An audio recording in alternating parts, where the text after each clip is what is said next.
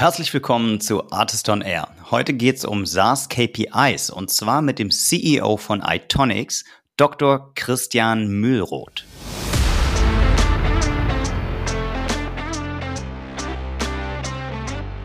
Das sagt für uns am Ende des Tages aus, wie erfolgreich sind die Kunden mit dem, was wir denen verkauft haben und kommen sie wieder und wollen mehr. Mhm. Ähm, das ist eine ganz klare Kennzahl für Qualität, für Value Add für den Kunden ähm, und deswegen bei uns wirklich zentral. Mein heutiger Gast und seine Company fliegen bislang etwas unter dem Radar und ich denke völlig zu Unrecht, denn mit Christian wollte ich schon länger mal sprechen, aber der hat immer wieder gesagt, wir wollen vorher noch die 10 Millionen ARA knacken und das hat er mit seinem Team jetzt geschafft und zwar komplett bootstrapped aus Nürnberg. Krasse Geschichte und wie er im Gespräch verrät, aktuell offenbar der Traum vieler Private Equity Investoren, damit reinzukommen und eine Scheibe abzuschneiden. In der nächsten Stunde gehe ich mit Christian einmal ganz systematisch durch, auf welche KPIs Itonics sich zu jeder Phase des Wachstums eigentlich konzentriert hat. Dabei wird es manchmal ein klein bisschen technischer, ist aber kein Problem, denn auf der Artist Website findet ihr ab sofort ein neues Angebot, das heißt SaaS Knowledge. Im Menü Community klickt ihr auf SaaS Knowledge und wenn ihr da dann KPIs auswählt, bekommt ihr zum Beispiel einen guten Überblick, Definitionen und Beispiele über KPIs, über die Christian heute gesprochen hat, wie zum Beispiel Net Expansion Rate, Churn, Rule of 40 und so weiter und so fort. Und den Content erweitern wir da auch fortlaufend. Außerdem hört ihr jetzt neben KPIs eine echt spannende Geschichte über die Höhen und über die Tiefen von 14 Jahren Bootstrapping auf 10 Millionen ARA mit Dr. Christian Mühlroth von Itonics und mit mir, Janis Bandorski.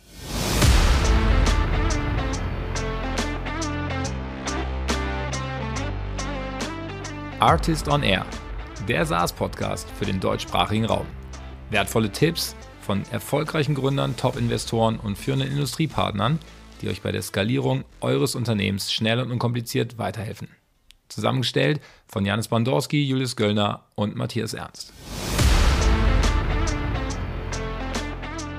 Hi Christian. Hi Janis. Vielen Dank, dass du dir heute Zeit für uns nimmst. Bei mir ist Dr. Christian Mühlroth, CEO von Itonics, der digitalen Innovationsplattform. Christian, was ist eine digitale Innovationsplattform und was machst du da? Ja, super, super Frage. Bevor ich da reingehe, vielleicht erst mal ganz kurz, ähm, weil wir jetzt wahrscheinlich die nächste Zeit nur über Tonics und über mich sprechen. Äh, erstmal ein Shoutout an euch, an das AR-Artist-Team und auch an der AR-Artist-Community. Ähm, ihr hört das sicherlich häufig, ne? aber die Arbeit, die ihr da leistet in der SaaS-Community im Dachraum und darüber hinaus, wirklich großartig. Äh, ihr bewegt wirklich was. Ähm, wie gesagt, ihr hört das wahrscheinlich häufig, aber jetzt eben noch einmal mehr. Ähm, richtig klasse. Ich freue mich, dass ich da sein darf und dass wir heute uns mal das Thema anschauen können. Das mal vorweg, ja, bevor es die ganze Zeit ja, vielen, jetzt nur um mich geht.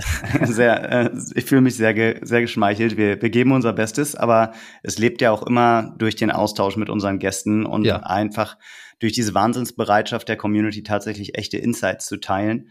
Ich glaube, davon lebt's und ähm, freut mich sehr, dass du anerkennst, dass wir es irgendwie geschafft haben, diesen offenen Austausch mit Visier hoch da zu fördern. Und genau so eine Folge soll es heute auch wieder werden. Wir wollen uns ganz viel über KPIs unterhalten. Ähm, ich habe im Teaser vorhin schon mal ein bisschen gesagt, dass ihr es geschafft habt, auf 10 Millionen ARA zu kommen mit einer Bootstrapped Company. Und was ich im Laufe der Folge mit dir machen will, ist erstmal den Sinn und Unsinn hinter bestimmten KPIs zu erklären und zwar gegliedert nach Phase, nach Umsatzphase und nach Wachstumsphase im Unternehmen. Aber ich glaube, für unsere HörerInnen ist es total wichtig, erstmal zu verstehen, was ist Itonics, wie schafft man es, eine Company bootstrapped auf 10 Millionen ARA zu bringen, wie bist du dazu gekommen und was war eigentlich dein Beitrag dazu? Absolut, machen wir gerne. Und du hast ja die erste Frage schon gestellt, nämlich, was ist das eigentlich, was wir machen? Und hole ich mal ein bisschen aus, welches Problem steckt denn eigentlich dahinter? Wer hat dieses Problem? Wie ist man dazu gekommen und äh, vielleicht auch, wie schaut's heute aus? Ne? Einfach so mal so ein kurzer Abriss, paar Minuten. Super. Ähm, also mal ganz, ganz vorne angefangen, äh, mal ganz grundsätzlich. Ähm, die Vision der Firma damals, das war quasi der Market Insight, der damals zur Firma geführt hat und die Vision ist bis heute noch da. Die ist auf Englisch formuliert, deswegen sage ich die jetzt auf Englisch, ja. Die geht so, uh, to collect, connect, condense and interpret all information organizations need to innovate for a brighter future. So, was bedeutet das? Ähm, und mittlerweile gibt es da sogar Evidenz, Statistik, Zahlen und auch Studien dazu. Es ist im Wesentlichen ganz einfach. Ne? Also wirklich der Großteil der Führungskräfte in quasi jeder Organisation, aber vor allem in den großen Firmen, also Multinationals, Internationals und eben Globals, die haben natürlich Innovation als eine strategische Priorität definiert. Ne? Die sagen, wir müssen auf jeden Fall innovieren. Ganz wichtig, weil der Großteil sagt, okay, unser Geschäftsmodell ist in Gefahr, ähm, funktioniert nicht mehr lange, da gibt es Disruption da draußen, da gibt es Transformation da draußen und vor allem geht alles immer schneller. Also früher, wenn du, wenn du so guckst, mal großen technologischen Wandel, ähm, da gibt es so diese Kondratiev-Wellen, die das versuchen, mal so ein bisschen zu systematisieren. Da geht es halt so, ne? Damals, als irgendwie Eisenbahn, die Schienen kamen, da hat es mit der Durchdringung der Märkte, also bis du dann die Schienen baust, bis du Lokomotiven baust und bis du es global irgendwann mal hast, hat schon ziemlich lange gedauert. Ne? Da reden ja. wir nicht von zehn Jahren, da reden wir ja so von 50, 60, 70, 80, 90 Jahren. Ähm, und jetzt fast forward zu heute, die Durchdringung von Veränderungen in alle möglichen Lebensbereiche geht wesentlich schneller. Das heißt, die Zeit ist komprimiert. Ja, die Zeit, in der Veränderung stattfindet, ist komprimiert und es wird immer schneller. Und der Grund ist relativ simpel, ist ganz klar. Ähm, das liegt am technologischen Fortschritt und Wandel und die Technologien, die wir heute als Grundlage haben, die sind quasi Building Block, also Baustein dafür, neue Technologien zu entwickeln und die dann wieder neue Technologien zu entwickeln. Es geht immer schneller. Die Leute werden ja auch ähm, entsprechend immer, immer äh, sind, sind äh, immer mehr darauf eingestellt, neue Sachen auszuprobieren. Das heißt, die Geschwindigkeit steigt. Das heißt, genau die Situation. In meinen, wenn ich in meinen eigenen Worten das wiedergeben darf, dann stellt ihr eine Software bereit, die größeren Organisationen alles bereitstellt, an einem Ort versammelt, was sie brauchen, um innovativ zu sein, zu bleiben und Innovation dann auch tatsächlich auf die Straße zu bringen. Ist exakt richtig. Ne? Firmen jeder Größe und in jeder Industrie, ehrlich gesagt, tun sich schwer, wenn es dazu kommt, Wachstum zu planen neue Märkte zu identifizieren, Geschäftsmodelle zu identifizieren, auch das Potenzial von solchen Technologien zu erkennen. Wobei und, euer Zielkunde sind eher größere Organisationen, richtig. nicht Organisationen mit fünf oder zehn Mitarbeitenden, sondern wo fangt ihr an? Die haben das gleiche Thema, aber wir fangen eher, also kleinstes 5000, eher so 10.000 Mitarbeiter. Mhm. Na, das ist mhm. die Größe Sweet Spot und dann nach oben gibt es natürlich kein Ende äh, an, an Firmengröße, das ist richtig. Und ja, die tun sich genau damit schwer, ähm, und äh, aus diesem Grund, also weil immer alles komplizierter, schneller wird, weil immer mehr Daten da sind, funktioniert dieser alte Ansatz, dieser bisherige Ansatz, Innovation zu betreiben, der funktioniert nicht mehr. Das ist genau, genau dieser Gap, genau diese Chasm. Ne? Alle sagen, es ist super wichtig. Und auf der anderen Seite sind aber mehr als, weiß nicht, 80, 90 Prozent ähm, der Innovationsprojekte, die scheitern. Funktioniert nicht. Ja. Gründe dafür. Ne? Und genau der, der, einer der wichtigsten Gründe ist, es klappt halt eben nicht, alle irgendwie in den Raum zu stecken, zu sagen, okay, let's go, Brainstorming, Ideation, wir nehmen beste Ideen, machen so ein bisschen Metered Funding und dann wird schon. Machen wir ein POC, machen wir ein MVP, MLP und so weiter. Sondern du musst datengetrieben herangehen. Du musst viel besser verstehen, was Market Insights, Technology Insights, Consumer Insights. Du musst ahead of the curve bleiben und das geht alles immer schneller. Das heißt, die alte, der alte Weg ist schlecht und der neue Weg ist besser. Wir helfen mit dem neuen Weg und beheben eben dieses Problem und haben die Softwareplattform dafür gebaut, wo alles zusammenkommt. Exakt. Und die, die von dir gerade angesprochene Failure Rate von 80 bis 90 Prozent der Innovationsprojekte, das ist ja vergleichbar eigentlich mit Startup-Projekten. Das heißt, Corporate Richtig. Innovation ist nicht viel oder hat keine höhere Hitrate als äh, Startup Innovation. Es hat nicht wirklich eine Hitrate, ganz klar. Also die ist, die ist ziemlich schlecht und ähm, äh, je nachdem, welche Studie du so ein bisschen anguckst und welches Unternehmen du fragst, ne, manche stellen es anders dar, manche haben genau dieses Problem. Aber selbst wenn es, lass es nur 50 Prozent sein, das Problem ist, dass halt dann in diesem Moment 50 Prozent oder dann halt 80 oder 90 Prozent deiner Innovation-Dollar, ne, deiner Innovation-Euros, die sind halt verschwendet. Ja. Und jetzt sagt man, ja, nee, nee, klar, aber natürlich, wir lernen ja ganz viel und so, ne? Ja, ist aber auch nicht ganz richtig, denn Unternehmen haben auch ein großes Problem damit, diese Learnings dann wirklich ähm, zu übertragen, äh, zu speichern und daraus dann wirklich entsprechend sich zu verändern. Das heißt, mindestens 50 Prozent deiner Investition geht den Bach runter. Das Problem ist, du weißt nicht welche. Du weißt einfach nicht, welche 50 Prozent oder mehr. Ne? Und wir das klingt wie der Satz, der klassische Marketing verwendet wurde richtig, früher. 50 Prozent deines Marketingbudgets sind zum Fenster raus, du weißt nur nicht welche. Genau, es war Advertising-Budget, ganz genau richtig. Ja. ja, ja, ja.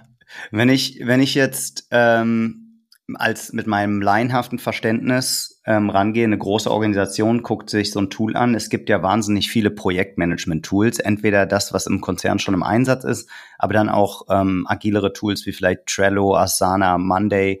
Ähm, was macht ihr anders, ohne zu viel, zu tief reinzugehen? Aber wie differenziert ihr euch gegen klassische Projektmanagement-Software? Ja, also mal vielleicht grundsätzlich, wir integrieren oft Projektmanagement-Software. Das heißt, unsere Kunden nutzen genau das. Die nutzen Monday, Asana, Workday, was weiß ich, ne? Da gibt's ja wahnsinnig viele und viele gute.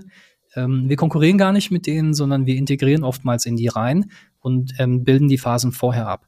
Das heißt, wir bilden die Strategiephase ab, Strategy Building, Strategy Planning, dann Foresighting, also was kommt, was geht, was bleibt, was heißt es für uns ne, als Unternehmen, ähm, welche Fähigkeiten brauche ich eigentlich in der Zukunft ähm, und, dann und daraus kann ich dann mit dem Unternehmen ähm, reingehen und sagen, ist klar, welche zukünftigen Handlungsfelder sehe ich denn da? Wo sehe ich denn überhaupt Chancen in der Zukunft?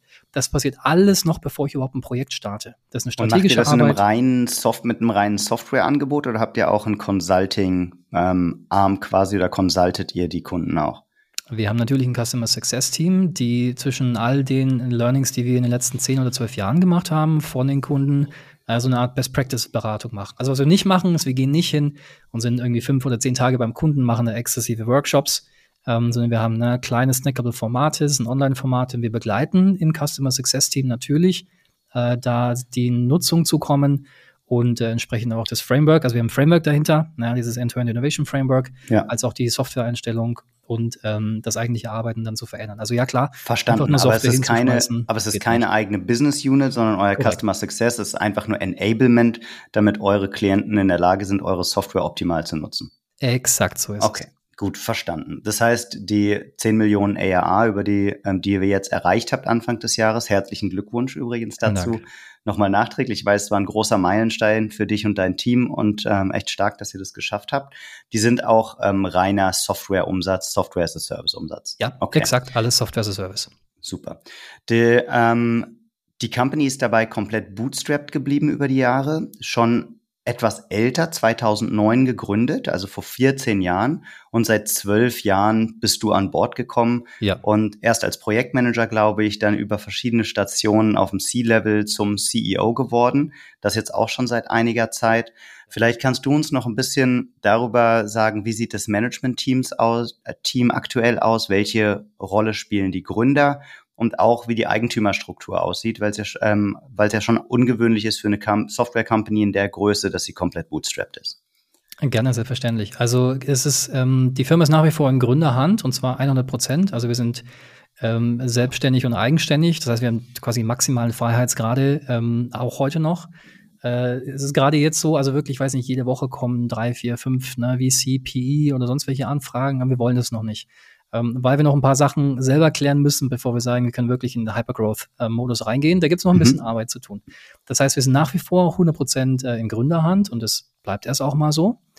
Ähm, das ist eine. Und zum, zum Management-Team an sich, ähm, vollkommen richtig. Also wir haben ähm, eine relativ ähm, ähm, äh, keine fluide Struktur. Wir haben natürlich auch sowas wie ein Org-Chart und so weiter, aber auf dem Papier steht, ist das eine und das andere ist aber, wir, wir sind keine Company, die sich klassisch irgendwie an Hierarchien irgendwie aufhängt.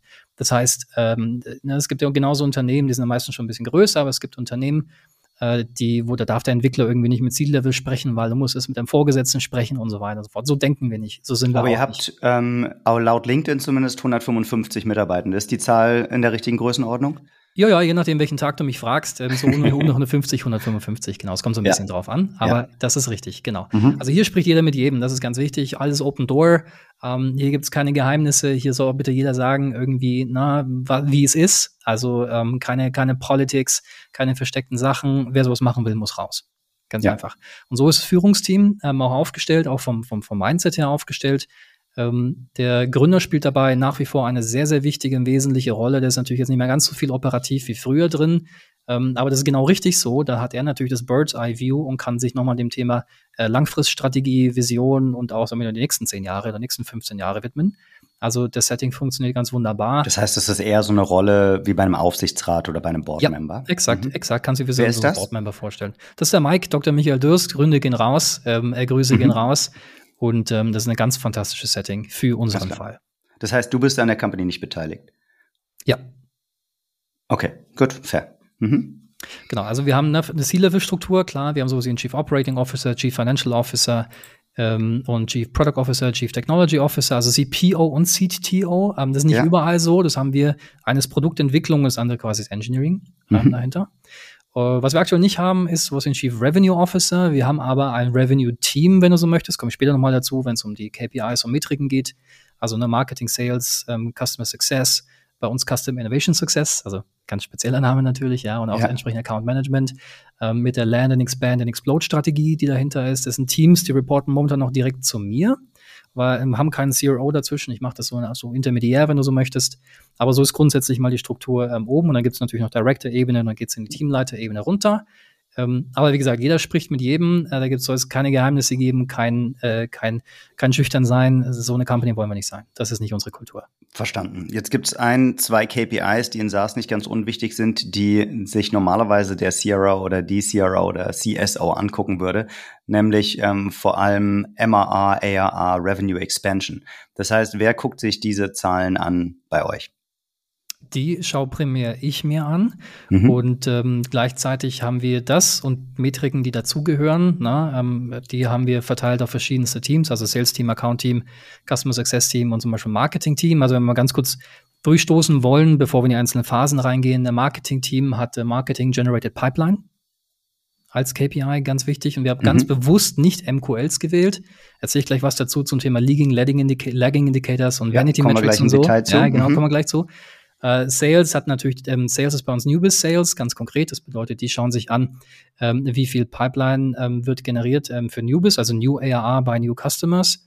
wie viele Organisationen gibt es denn global, die größer als 5000 Mitarbeitende sind und innovieren? Äh, genug. Jede Firma muss innovieren. Jede einzelne Firma da draußen muss. Okay. Und wie viele Organisationen gibt es, die größer als 5000 sind? Genug auf jeden Fall. Alright. Also ihr seid aber wirklich im, ähm, im Enterprise-Bereich drunter. Unter 5000 ist ähm, für euch einfach nicht Zielmarkt. Na, je nachdem, wo du genau Enterprise ansetzt. Ne? Also was wir, ja. was wir, wo wir nicht sind, ist eher Small Business. Da sind wir auf gar keinen, da sind wir nicht. Da sind wir auch nicht ja. so gut. Die lösen es einfach anders. Ne? Und so entsprechend ja. targeted auch Sales äh, mit der Pipeline. Das machen die. Ähm, das heißt, die gucken sich an Pipeline Generation und natürlich Close Deals, aber nach ARA, also nicht nach Gesamtvolume, nicht nach TCV, nicht nach Contract, Total Contract Value, sondern ganz bewusst nach ARA, um den Fokus zu schärfen. Das für Sales Team. Mhm. Äh, ne, fürs Customer Success Team ähm, geht es ähm, zum einen um die Product Adoption, aber dann auch um das Thema Renewal, Retention. Da ist so Net Retention, Gross Retention.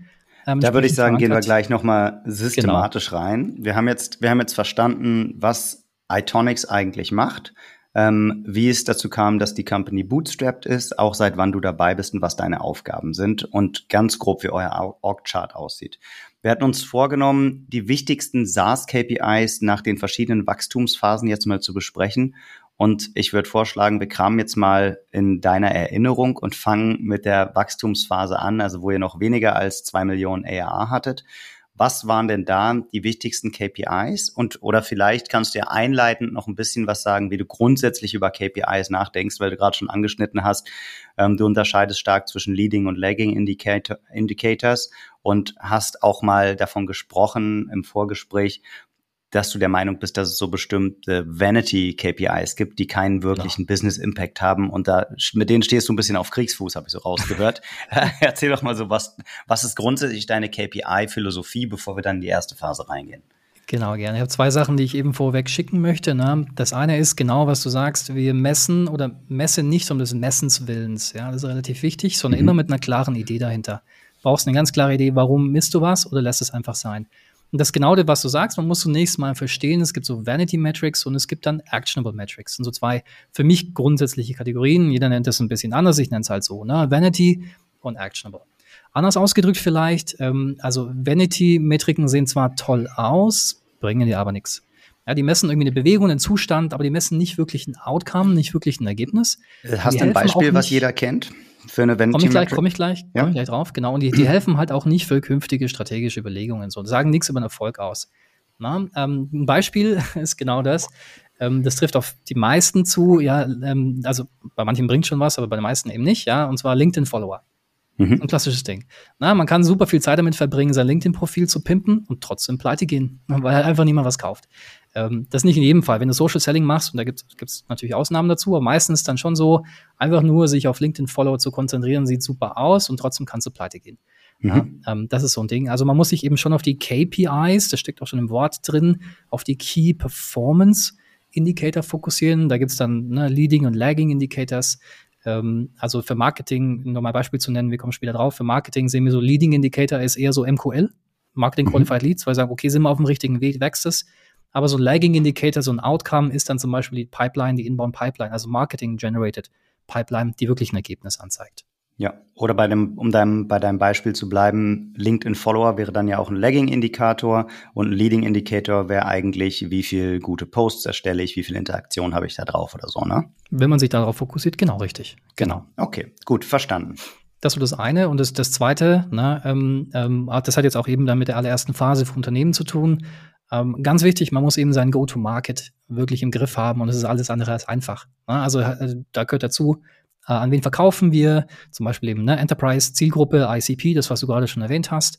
Äh, was verkaufen wir, warum verkaufen wir es? Ähm, und für uns ist es ein bisschen der Dreiklang, der uns die ganze Zeit im, äh, im Wachstum des Unternehmens beschäftigt hat. Der Dreiklang ist äh, Why Change, Why Now and Why Itonics. Das müssen wir gut beantworten. Und jede Firma hat eine eigene Antwort darauf. Wir haben über unsere Antworten gefunden. Das ähm, sind die drei Fragen, die du deinen potenziellen Kunden in der Demo oder in, in der Vertragsanbahndung beantworten möchtest. Steht, genau, steht, steht sehr zentral in unserem Go-to-Market. Das müssen wir klarer machen, nach raus mhm. in die Außenwelt. Warum solltest du dich verändern? Warum jetzt?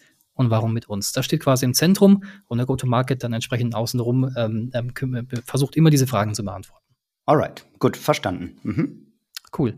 Und zu den Phasen, genau, ähm, vollkommen richtig. Ich, wir können ja mal so vier Phasen ansetzen. Ähm, genau wie du gesagt hast, kleiner 2 oder kleiner 1 Million ARA. Das ist so für mich die Phase, ähm, äh, ich nenne die mal Minimal, Minimal Lovable Product. Ich sage mal ganz bewusst nicht MVP, sondern, ja. ne, sondern Minimal Lovable Product. Ähm, und dann Product Market Fit, das so zwischen 2 und 5 Millionen, Go-to-Market Fit zwischen 5 und 10 Millionen und ab 10 Millionen dann Scale-Up. So diese, diese Phasen können wir einmal ähm, durchdeklinieren. Super. Mhm. Und fangen einfach mal mit der ersten an, ne, mit Minimal Lovable ähm, Product. Also ne, auch hier ganz klar weg mit dem MVP ähm, und zwar her mit dem MLP, also Minimum Lovable Product. Ähm, Was ist der Unterschied? Also viable heißt halt, es geht irgendwie und lovable heißt, der Kunde liebt es und will es haben. Er fände es ja. richtig gut. Ja, und das ist für mich äh, ganz klar Unterschied. Ähm, viable ist schon lange nicht mehr. Wir haben so viele SaaS-Lösungen, richtig gute Software auch da draußen. Und ähm, wie sich bei uns im Go-to-Market äh, auch noch rausstellen sollte, auch ganz am Anfang schon, ähm, dreht sich der Großteil um Inbound bei uns. Also Inbound-Marketing, Inbound-Sales. Also brauchst du ein lovable Product und nicht eins, was du irgendwie wie so ein keine Ahnung, wie so ein Haus, Haustürgeschäftvertreter dem Kunden irgendwie aufdrückst. Ne? Nicht, nicht, dass jetzt beim MVP der Fall ist. Ja. Jetzt, hast, jetzt hast du gerade gesagt, ähm, der Kunde, wenn ihr in große Organisationen hereinverkauft, dann ist der Kunde ja in der Regel auch wahrscheinlich nicht eine Person, sondern es gibt ähm, multiple Personen, die in der Kaufentscheidung involviert sind. Da gibt es wahrscheinlich ja. einen Innovation Officer, dann gibt es wahrscheinlich jemanden, der auf die Finanzen guckt, dann gibt es ein Purchasing Department und ja. dann gibt es vielleicht auch noch inhaltlich getriebene Abteilungen, die da irgendwie mitreden wollen. Ähm, wenn du sagst, der Kunde, wer ist das denn? Ist das dann das Gremium des Kunden, was die Kaufentscheidung trifft oder wie geht ihr daran? Ja, also ähm, sehr, sehr gute Frage. Grundsätzlich ist es so bei dem Thema, dass wir, also ne, Thema Innovation, Thema Wachstum, Thema Chancen, Thema Unternehmen weiterentwickeln, da gibt es tatsächlich verschiedenste Kundenprofile innerhalb einer Organisation. Ich gebe ein paar Beispiele. Das kann der CTO sein, der Chief Technology Officer, wenn du ein Unternehmen hast, was sehr stark R&D fokussiert ist, weil der ähm, neue Technologien, neue Produkte entwickelt. Dann kann zum Beispiel der Decision Maker, der CTO sein. Der Kunde drunter ist dann zum Beispiel der, also der, der, der Champion, mit dem wir arbeiten, der Head of R&D, Director R&D und so weiter. Das ist eine Möglichkeit. Ähm, wenn du zum Beispiel in so einen Edeka reinverkaufst, der hat wahrscheinlich nicht so einen Head of R&D ist komplett anders aufgestellt. Ähm, die haben dann ähm, andere Rollen und auch andere ähm, Probleme und ähm, Zuständigkeiten. Die haben dann mehr zum Beispiel eine Digital Innovation Abteilung. Na, oder so ein Head of Innovation Management oder so ein Chief Innovation Officer. Also je nach Unternehmen äh, und je nach, ähm, wie die aufgestellt sind, wie sie auch Innovationen verstehen, ob sie es mehr kundengetrieben machen, technologiegetrieben machen, sind es tatsächlich andere. Das heißt, wir haben eine recht breite Klaviatur an Kunden ähm, oder an Kundenrollen und Profilen äh, in ähm, so einer Organisation. Das muss man wissen, das ist für den Go-to-Market tatsächlich sehr wichtig. Ähm, und die musst du natürlich auch dann nicht mit einer einheitlichen Message bespielen, kommen wir später noch dazu, sondern musst relativ targeted und directed wirklich ansprechen, was brauchen die, wie können wir helfen, damit die überhaupt verstehen, was du meinst. Okay, jetzt bin ich, jetzt bin ich gespannt. Du bist dieses kleine Unternehmen, gerade frisch gegründet, hat ein Minimum Viable Product, hat noch nicht viele große Kunden, hat noch keine Millionen Umsatz gemacht und willst in eine Organisation reinverkaufen, wie die 5000 plus Mitarbeitende hat. Welche KPIs schaust du dir in der Phase an? Ja, also, also die KPIs, die ganz am Anfang wichtig waren, Ähm, ist relativ simpel. Cashflow, Cashflow, Cashflow, ja. Runrate, Pipeline, fertig. das ist es ja. Einfach überleben und wirklich Cash reinbekommen. Und es ist natürlich nicht, also ist natürlich nicht so, dass wir in dieser ersten Phase, das muss man ganz ehrlich sagen, dass wir da unseren Go-to-Market äh, quasi wie auf dem Papier einfach perfekt designt hatten, gesagt, okay, alles klar, wir exekuten. Bei uns war das ganz klar, ähm, war Founder-led Sales und da war ganz viel ähm, fail fast, fail forward und wir schauen, was funktioniert und wer es kauft. Es war also keineswegs so, dass ähm, die Category ausdesignt war, dass wir gesagt haben, alles klar, komm, das ist genau das Ding, das ist unser Go-to-Market und wir schmeißen jetzt die Maschine an, die Verkaufsmaschine, Marketingmaschine. Ganz im Gegenteil. Also ganz die Gefahr, die Gefahr, die da droht, wenn du Cashflow, Cashflow, Cash, Cashflow als wichtigste KPI definierst, ist ja, dass du vom Kunden quasi ein customized Entwicklungsprojekte reingezogen wirst und sagst, Richtig. ja, kannst du mir das so bauen, kannst du mir das so bauen, ich bezahle dich dafür und dann bist du auf einmal eine Entwicklungsagentur. Wie seid ihr mit diesem Zwiespalt oder ist euch dieser Zwiespalt begegnet und wenn ja, wie seid ihr damit umgegangen? Ja, und wir haben es genauso gemacht. Es ist genau, mhm. genau so ist es passiert, richtig. Also, äh, na, ähm, wie, wie, ist, wie ist Story dahinter? Also, ähm, das erste Produkt, was wir hatten, äh, nach, relativ ähm, bald nach der Gründung, war ein interaktiver Trendradar. Ne? Software, Trendradar, mhm. und den Kunden eben ermöglicht, alle Trends und alle Technologien zu sammeln, zu verdichten, zu bewerten, zu interpretieren und zu verstehen, was heißt denn das für mich, wenn das und das kommt. Also das waren so waren Themen wie Knowledge Management, Collaboration, Entscheidungsunterstützung und wer im Unternehmen weiß eigentlich was über neue Technologien, über neue Themen beispielsweise. Mhm. Das war ganz am Anfang. Und ähm, was aber unterschätzt, äh, was, was wir damals unterschätzt haben, ähm, ne, du hast gesagt 2009 Gründung, exakt, und was war da? Globale Finanzkrise. Ja. Hatte natürlich einen enormen Effekt auf das Thema Software-Einkauf und auch Consulting. Äh, keiner wollte das so erstmal haben. Die waren natürlich alle daran interessiert zu sagen, okay, komm, wir reduzieren Kosten, wir wollen da die nächsten Monate, Jahre überlegen. Wir haben jetzt irgendwie nicht ne, so ein bisschen Spielgeld, um mal was, was neu ist, was wir vorher nicht gemacht haben, auszuprobieren. Ähm, was passiert ist, ist klar. Mittel- und Langfriststrategie wurde wie so oft dann auf Consultants delegiert, die McKinseys, die Accentures ne, und so weiter. Ähm, und wenn es dann nicht klappt, waren die halt auch schuld. Und deren Tool der Wahl ist natürlich so Excel und PowerPoint. Mhm. Ähm, das ist die Realität, vor allem 2009 ja, und 2010 dann auch gewesen. Das heißt, Cashflow, genau, aber Cashflow war nie genug. Unternehmen haben sich auch noch recht schwer getan mit SaaS, wollten eher on-premises. Ich weiß noch, wo wir damals in, in den allerersten Jahren wirklich Server-Racks gekauft haben, konfiguriert haben, zum Kunden reingefahren haben, im Datencenter äh, quasi reingeschraubt haben, angeschlossen haben, damit das Ding on-premise irgendwo beim Kunden läuft. Also ganz andere Welt äh, als ja. irgendwie heute. Ja. Das ist total verrückt. Ähm, Gerade bei uns hier in Deutschland. Und ähm, der Gründer, Mike, der hat damals auch noch sehr viel Consulting-Arbeit gemacht, Keynotes gemacht, dann als Nebenjob auch noch eine Professur angenommen, dass einfach Cash in die Firma reinkommt, also Cash von Kunden und Cash äh, von äh, quasi Side-Hustles, ähm, um, um das zu machen. Und äh, damals war sehr viel Word of Mouth, also ne, von Unternehmen zu Unternehmen, Klinken putzen, anrufen.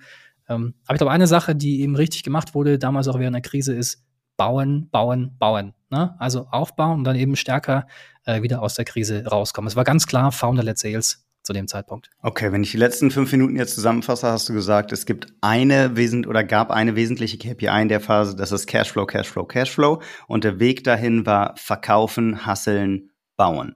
Wenn wir, wenn wir da jetzt ein klein bisschen tiefer reingehen, auch wenn du baust und verkaufst, dann brauchst du ja irgendwie ähm, eine Messgröße, was du baust und wie du verkaufst. Und du verkaufst ja nicht einfach so, sondern auch da brauchst du ja eine Pipeline.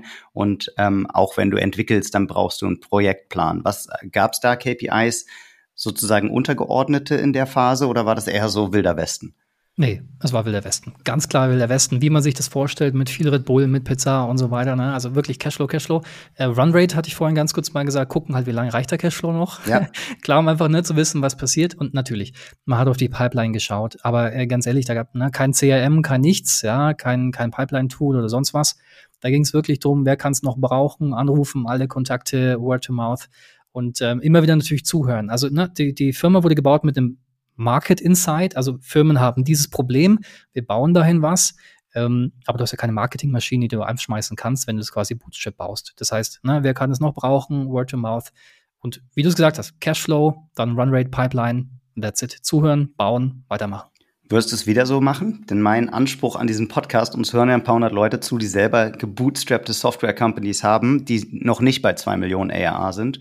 Und wenn ich dir jetzt sage, der Christian würde dir empfehlen, ähm, schmeiß alle KPIs in, der, in deiner Phase jetzt weg, guck einfach nur auf Cashflow und auf Runrate.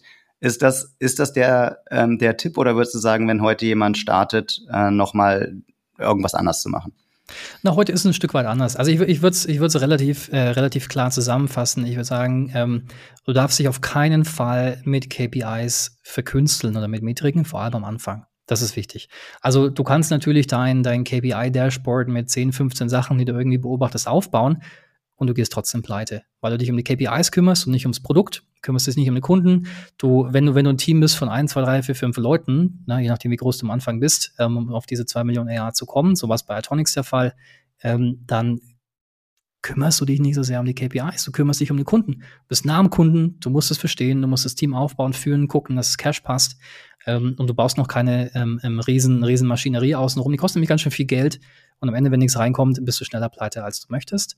Ähm, also das ähm, für Atomics war es genau der lass richtige Lass mich das kurz challengen. Also ein KPI könnte ja auch sein, dass ich pro Woche drei Kundeninterviews führen muss oder im Monat x Kundeninterviews, damit ich den Kunden richtig verstehe und damit ich auch ähm, eine Möglichkeit habe, mich selbst oder mein kleines Team ähm, accountable zu halten.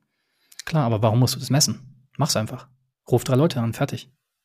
Okay, also das, das, das meine ich, ne? wenn, wenn wir, ja. das ist genau die Definition vom Anfang. Wir sagen Key Performance. Ja klar, ist, also ne, wir gucken, was wir, wo, worauf wir quasi immer geschaut haben. Und das ist nur für Atonics der Fall. Andere machen das natürlich anders.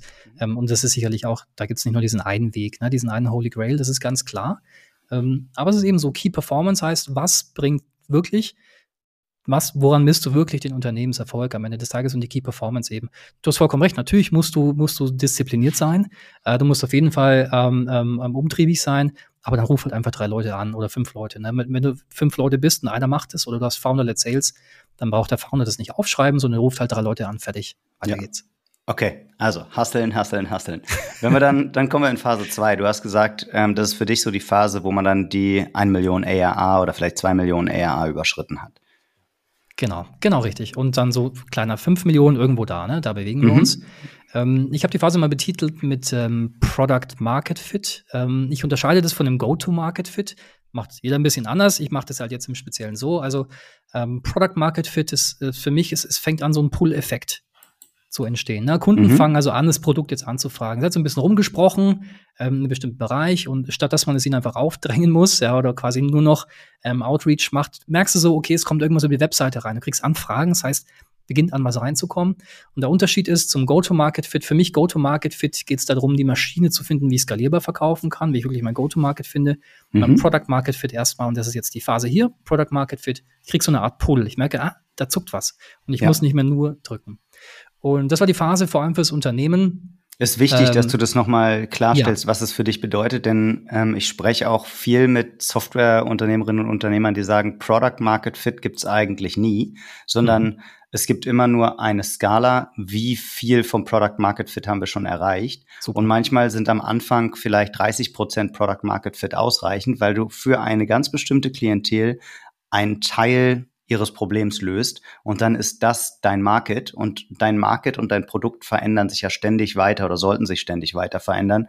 Und deshalb bist du wahrscheinlich nie bei 100% Product Market Fit. Das fand ich eigentlich eine ganz charmante Art und Weise, darüber nachzudenken. Das ist mega, eigentlich 100% mit d'accord. Wenn du, sobald du aufhörst, dein Produkt weiterzuentwickeln und Kunden zuzuhören, bist du irgendwann tot.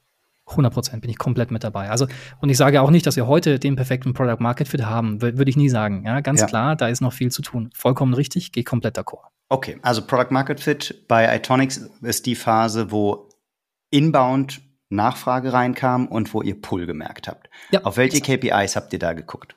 Ja, exakt. Also nachdem wir eben gesehen haben, da kommt inbound was rein, ähm, haben wir ein Stück weit ähm, in Richtung uns in Leading und, Ladi äh, Leading und Lagging, wie wir es vorhin hatten, Indicators ausgebreitet mhm. ähm, und haben uns insbesondere mal Funnel Metrics angeschaut.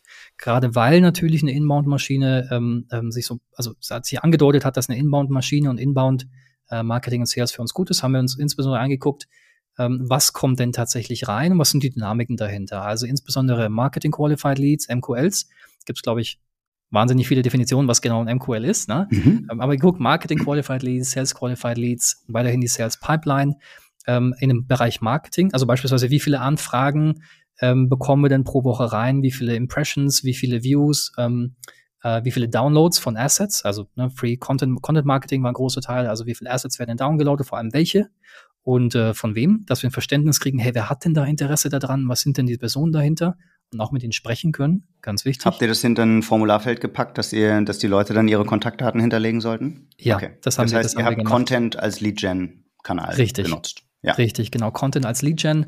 Und ähm, weil wir ähm, eben der Meinung waren, dass wir ein Problem, was Unternehmen haben, auf eine neue Art und Weise lösen, haben wir gedacht, na gut, pass mal auf, dann probieren wir es eben mit Content Marketing, also mit so einer Art ähm, ähm, versuchter Thought Leadership in diesem Bereich, dann Content Assets dahinter und das als Lead Gen zu bauen. Genau. Okay, und jetzt hast du eben so ein bisschen geschmunzelt bei dem Begriff MQL, also Marketing Qualified Lead. Ist das ein Marketing Qualified Lead für dich, wenn sich jemand ein White Paper von euch runtergeladen hat und seine Kontaktdaten hinterlassen hat? Du, wir hätten früher gesagt ja, ähm, in der jetzigen Phase sagen wir nein, nicht mehr. Ja, weil? Ähm, damals war es so. Also damals war es so, weil wir einfach froh waren, dass sich jemand dafür interessiert und gesagt haben, cool, alles klar, ist irgendwie, der hat Marketing Assets von uns genommen ähm, oder heruntergeladen. Das heißt, er zeigt Interesse. Also durch das Inbound Marketing, was wir machen, hat er sich jetzt qualifiziert als Interessent. Also er interessiert sich für irgendwas, was wir anbieten können. Nicht an einem speziellen Produkt, aber an der Idee, an dem, wie wir ein Problem lösen. Sonst würde er sich zum Beispiel dieses White Paper diese Case Study ähm, oder, oder diesen Artikel nicht runterladen. Das okay, heißt, so haben wir damals gedacht. Turns out, dann ist es eine Studierende im vierten. Semester an der Uni, die Innovationsmanagement ähm, als Bachelorarbeitsthema hat. Richtig. Wahrscheinlich ist, kein, ist das ein Marketing Qualified Lead für dich oder nicht? Nicht immer. Es hat sich aber genauso herausgestellt, dass ähm, beispielsweise Werkstudenten Recherche für einen Manager, für einen Director gemacht haben. Mhm. Ja, suchen wir mal eine neue Lösung. Also suchen wir mal eine Lösung. Ähm, und das war bei uns eine lange Diskussion, sollen wir nur auf Business-E-Mail gehen? In diesen Kontaktanfragen haben wir gesagt, nein, machen wir auf gar keinen Fall. Machen wir auf gar keinen Fall. Jeder darf sich bei uns irgendwie runterladen, was er will. Warum sollen wir jemanden, der sich für was wirklich interessiert, was haben will, warum sollen wir sagen, nee, du nicht, weil du arbeitest nicht beim Konzern? Was mhm. ist das für eine Einstellung? Ne? Das haben mhm. wir für uns ganz bewusst so entschieden, ist auf gar keinen Fall. Ähm, wir, wir reden mit euch ähm, und es hat sich vielleicht in ein paar Prozent der Fälle, ne? sicherlich nicht im Großteil. Hat sich aber herausgestellt, hey, pass auf, die recherchieren was oder die haben ein Studentenprojekt für eine Firma, für so ein Audi zum Beispiel, wo die eine Lösung suchen und wollen sich informieren. Und in diesem Moment, ähm, natürlich, das Sales Cycle so ein bisschen länger, also aber zumindest mal bist du im Gespräch ja. und ähm, kann es auch wirken. Deswegen haben wir das so offen gelassen, ja. Alright, spannend, okay. Genau. Also das war das Thema MQL, dann ähm, in diesem Bereich, äh, wo wir jetzt sind, also im, im Go-to-Market, äh, sorry, im Product Market Fit, ähm, dann haben wir uns natürlich auch intern ein Stück weit mehr spezialisiert. Also der eine macht so ein bisschen Sales und Webseite, der andere macht dann eben auch Projekte und so weiter. Dann ne, fängt er entsprechend so an, sich dann noch besser aufzuteilen. Also haben wir neben dem Thema MQL uns auch das Thema SQL, also Sales Qualified Leads, mal angeschaut. Mhm. Und das ist super, super einfach definiert.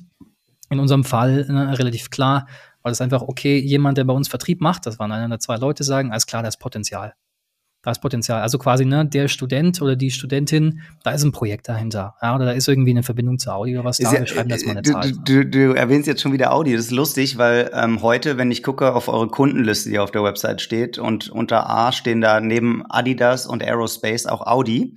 Das heißt, die, aus diesem Studentenprojekt ist dann eine nachhaltige Klientenbeziehung mit Audi geworden. Das war, nee, es war eine andere Story, aber Audi okay. ist sehr langjähriger Kunde und wir haben Audi sehr viel zu verdanken, beziehungsweise Volkswagen und so an sich. Ähm, ja. Ist nicht die Story, es war jetzt wirklich äh, komplett made up, aber das sind, äh, so, sowas ist typischerweise, ja. so war eine typische Kette mit Studenten. Okay, okay. Ja, ja verstanden. Alright. Genau. Genau, SQL, ne? Also irgendwer der Vertrieb hat alles klar, pass auf, da ist eben nicht nur Interesse ähm, ne, für, für Marketing Asset, für Content Asset oder so, sondern alles klar, die suchen gerade, ne? Dann ist es SQL gewesen, also Sales. Qualified Lead, da hatten wir ähm, drei so vier Kriterien. Ähm, da gibt es ja Band zum Beispiel, Budget, Authority, Need und Timeline. Ja. Das war so grundsätzlich einfach mal, also all, alles nicht ne, zu stoisch, so einfach mal und aber nicht, nicht mit Checklisten und haben alles nicht gemacht und hatten halt im Kopf oder haben es irgendwo aufgeschrieben und gesagt, okay, pass auf, wie schaut's denn aus, ist da was dahinter, um zu verstehen, ne, bespielen wir den weiterhin mit Thought Leadership Artikeln oder reden einfach nur so oder wollen wir mal über das Projekt reden, was ihr habt und wie wir helfen können. Aber die Anzahl, die Anzahl von MQLs, SQLs hast du schon in einen vernünftigen Funnel oder in eine Pipeline gepackt irgendwo? Wir hatten, genau, da haben wir angefangen, das erste CRM dann auch reinzubauen. Das war damals Soho. Mhm. Soho CRM. Ja. Ähm, ähm, ähm, für, für damalige, also wirklich, wirklich, äh, hat super gut funktioniert, hatten auch damals schon einiges an Workflow-Automations drin, ähm, also richtig, richtig gut gemacht tatsächlich. Und da haben wir im Endeffekt diese Zahlen überwachen können. Ja, okay. Vielleicht ganz kurzer Einschub an der Stelle. Ähm, wann war der Zeitpunkt, wo du gemerkt hast, Soho ist nicht mehr das richtige CRM für euch und wo seid ihr dann gelandet? Wir sind heute bei HubSpot gelandet und ähm, einer der größten Vorteile von HubSpot ist, dass du viel mehr Dinge miteinander ähm, kombinieren kannst. Also beispielsweise Website hochziehen ja, und die Lead-Gen, die da passiert, direkt automatisch in den MQL-Funnel ähm, okay. äh, beziehungsweise MQL-Datenbank. Das heißt, diese Integration von verschiedensten Sachen, das hatte damals Soho so nicht. Ähm, mhm. HubSpot hat es eben schon. Das war einer der Gründe, warum wir gesagt haben, alles klar, das passt jetzt für uns besser. Alles klar, verstanden. Wo wir hier gerade zwei CRM-Systeme miteinander vergleichen. Vergleiche zu verschiedenen Softwareanbietern holen sich viele Menschen auch auf Online-Bewertungsplattformen für Software. Und wenn man in Dach stark wachsen will, dann ist OMR Reviews die richtige Plattform. Dieses Zitat stammt nicht von mir, sondern von Magnolia aus der Artist on Air Folge Nummer 82. Das hat wiederum die Kollegen von OMR Reviews in Hamburg natürlich sehr gefreut, die die relevanteste deutschsprachige Bewertungsplattform für B2B-Software aufgebaut haben. Und die Reichweite dieser Plattform könnt ihr als B2B SaaS-Founder nutzen. Also an alle SaaS-Leader, die einen Fokus auf dem Dachmarkt haben und OMR Reviews als Marketingkanal verstehen und nutzen wollen, zwei Schritte. Erstens, hört euch den Podcast Folge 82 an. Zweitens, meldet euch unter reviews at omr.com mit dem Verweis auf Artist bei den OMR Reviews Leuten und jede und jeder, der bis zum OMR Festival am 9. und 10. Mai in Hamburg eine Mitgliedschaft abschließt, wird dann von OMR zu einem exklusiven Abendessen in der Bullerei im Hamburger Schanzenviertel eingeladen. Viel Spaß, guten Appetit!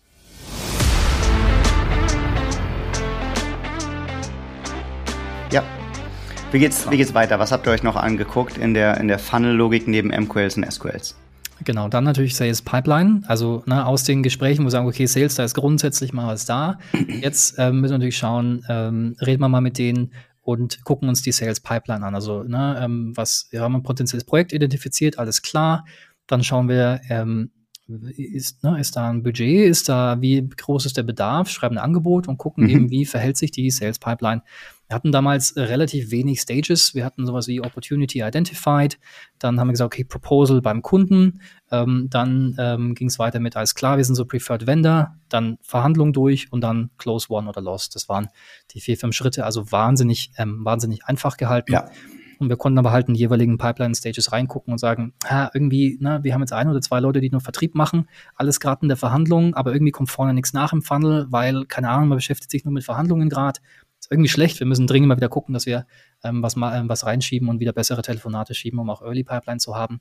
Und so haben wir einfach geguckt, okay, alles klar, ist denn die Pipeline gesund? Kommt auch am Anfang der Pipeline viel nach? Und das mit einem Tool war einfach super einfach zu verstehen.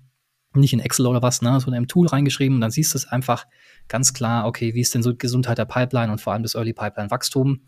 Ähm, ja. Zusammen mit der Loss Ratio, die wir uns angeguckt haben. Also wo gewinnen wir, wie, wo gewinnen wir nicht, wo verlieren wir, warum verlieren wir, und um da zu verstehen und einfach daraus zu lernen, also wirklich kontinuierlich zu lernen. Ja, viele, viele nehmen dann noch Deal Size mit in die ähm, Pipeline rein. Ja. Also wie groß, ähm, wie groß ist der erwartete ARA mit dem Kunden? Und ähm, habt ihr auch direkt die Customer Acquisition Cost in der Pipeline euch angeschaut oder war das eine separate Metric? Die haben wir uns relativ spät tatsächlich angeschaut. Wir hatten mhm. ein, wir, ein, gutes Bauchgefühl, äh, aber es war eben nur ein Bauchgefühl. Ähm, also wir hatten die, ähm, die Größe des Deals auf jeden Fall, das haben wir mitgetrackt, ganz klar, um zu verstehen, ne, ähm, wie viel wo. Aber ähm, Customer Acquisition Cost war lange Zeit tatsächlich eher Bauchgefühl. Wir wussten so ungefähr, alles klar, ab dem zweiten Jahr ist er ungefähr profitabel.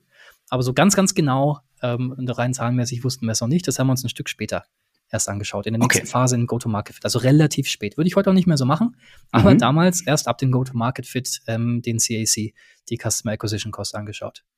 Okay, also Randnotiz davon, früher die Customer Acquisition Cost ähm, anschauen, habe ich mir äh, habe ich mir gemerkt. Ja. Aber dann gehen wir vielleicht mal von der Sales Pipeline weg und ähm, gehen in andere KPIs rein, die in der Phase ihr euch noch angeschaut habt.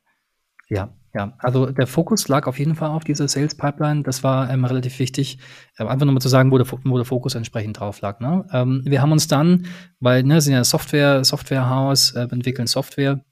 Was wir auch gemacht haben, ist natürlich dann in Richtung Engineering ähm, weiterzuschauen.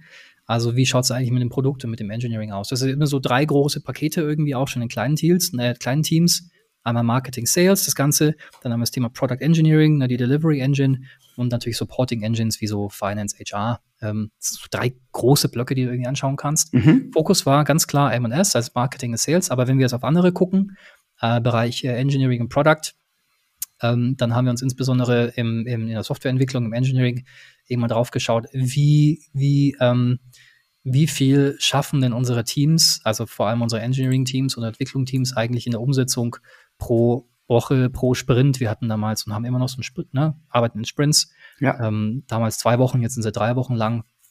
Ähm, aber da haben wir geguckt, okay, alles klar, diese klassischen Metriken, wie, wie viel wird denn da gemacht, ähm, wie viel wird geschafft, wie viele Storypoints werden gemacht, das haben wir uns auf dieser Seite angeschaut, ähm, um zu verstehen, wie kriegen wir, und das Ziel war eigentlich immer zu verstehen, wie, wie kriegen wir so einen Rhythmus, wirklich einen guten Rhythmus in diese Entwicklung rein.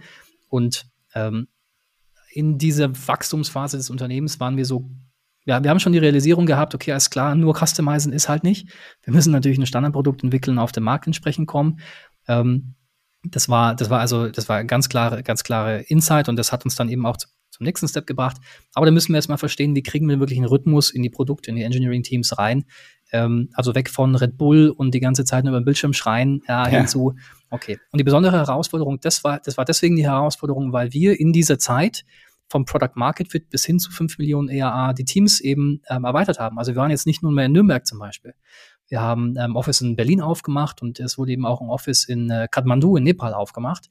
Das heißt, wir waren relativ schnell. Ähm, Was macht ihr da? Engineering? Global verteilt. Genau, wir haben ähm, zum einen mal Trend Analysts, wir haben Engineering, wir haben einiges auch an Marketing und ähm, Support für die Marketingmaschine in Kathmandu in Nepal.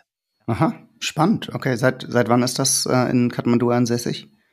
Also relativ früh, also ähm, in, ich glaube, ähm, kurz, also nicht direkt nach seit der Gründung, aber wenige Jahre nach der Gründung. Ähm, und wie kommt man ausgerechnet auf Kathmandu? Also wunder, äh, spann, spannende Stadt, ja, ich habe ein bisschen Zeit da verbracht, von daher äh, ja, cool. weiß ich, was in, weiß, in, weiß ich, was in Kathmandu abgeht. Ja. Ähm, aber wie, wie kommt man auf Kathmandu? Äh, also, ganz ehrlich, also ganz, ganz wie, wie ganz oft auch, ähm, ehrlich gesagt, Serendipity. Also war kein, kein geplanter strategischer Move. Das lief im Wesentlichen einfach so, dass ähm, na, damals äh, äh Mike, der Gründer, hatte Softwareentwickler gebraucht. Hat gesagt, hm, sind bootstrapped, ist interessant, was mache ich? Und dann war er damals eben ne, Professor Universität hat auch viel an der Universität gearbeitet. Und ist dann rein zufällig mal einen Austauschstudenten ähm, irgendwie im Gang auf über den Weg gelaufen, der ähm, halt gesagt hat, du, ich kann Software bauen und ich komme halt aus Nepal. Willst du mal vorbeikommen? Ja klar, gut. Und dann fliegst ja. du halt mal rüber. Ne? So, also wirklich serendipitous. Ähm, da ist nichts geplant gewesen, keine strategische Idee, sondern hey, okay, alles klar, da ist eine Opportunity, eine Möglichkeit. Als Unternehmer, der musste Dinge unternehmen, es voranzutreiben. Schauen wir uns das mal an.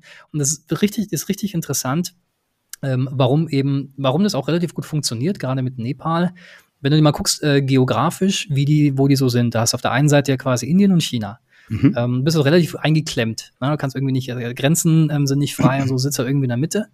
Ähm, und dann ist natürlich so, äh, wenn du da irgendwas exportieren möchtest, dann sagt Indien und sagt China, ja, also hier, ne, Zoll, Hand auf, sonst geht dir halt nichts durch.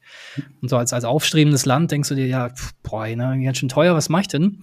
Was aber nicht ähm, besteuert werden kann von äh, quasi äh, hier Indien, China und so weiter, sind halt einfach digitale Güter. Also, was machst du? Satellitenschüssel auf die Dächer, äh, baust Universit Universitäten, die sich mit Informatik beschäftigen und exportierst halt einfach dann Wissen und äh, quasi ähm, Informatik-Power. Software Engineering. Mhm. Kann dir keiner mhm. so besteuern, kannst du selber machen, kannst du mit in, die ganze Welt rein verkaufen. Ne? Äh, und das ist dann passiert. Das heißt, wir haben die relativ in Nepal früh erkannt. Ja. Insbesondere dann Kathmandu ne, zum Hotspot gemacht, haben gesagt, gut, wir bauen hier Universitäten, Informatik, Bachelor, Master, ganz normal, bilden aus. Es war eine gute Strategie für das Land, ähm, entsprechend nach vorne zu kommen.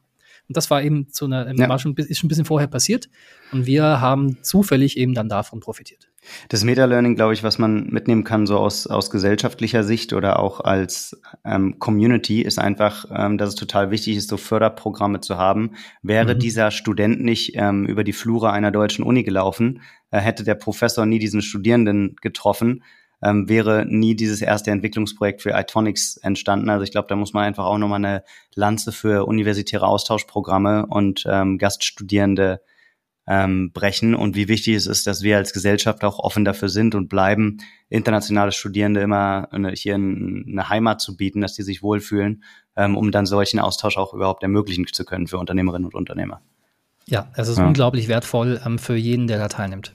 Ja, Okay, sehr cool. Dann, was mich jetzt überrascht hat, ist, wir haben relativ viel über Sales KPIs oder sagen wir mal über Pipeline KPIs gesprochen und du hast auch ein paar Engineering KPIs ähm, verwendet. Ich hätte jetzt eigentlich erwartet, dass du auch über MRR, ARR, Bookings, Churn Rate, ähm, Retention Rates sprichst. Äh, ist das aus dem Fokus geraten oder haben wir es einfach noch nicht, sind wir da noch nicht in der Phase?